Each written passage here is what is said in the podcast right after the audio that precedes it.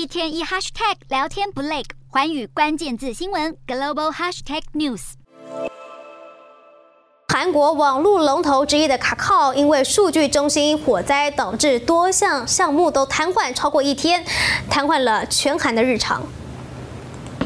韩国警方和消防部门公开初步调查结果，指出安装在数据中心地下三楼电气室的五个电池机架似乎因为电气因素失火。这次事件影响全韩人民生活，也引发网络平台业者垄断市场的讨论声浪。韩国总统尹锡悦也强调，网络干扰可能会影响国家安全。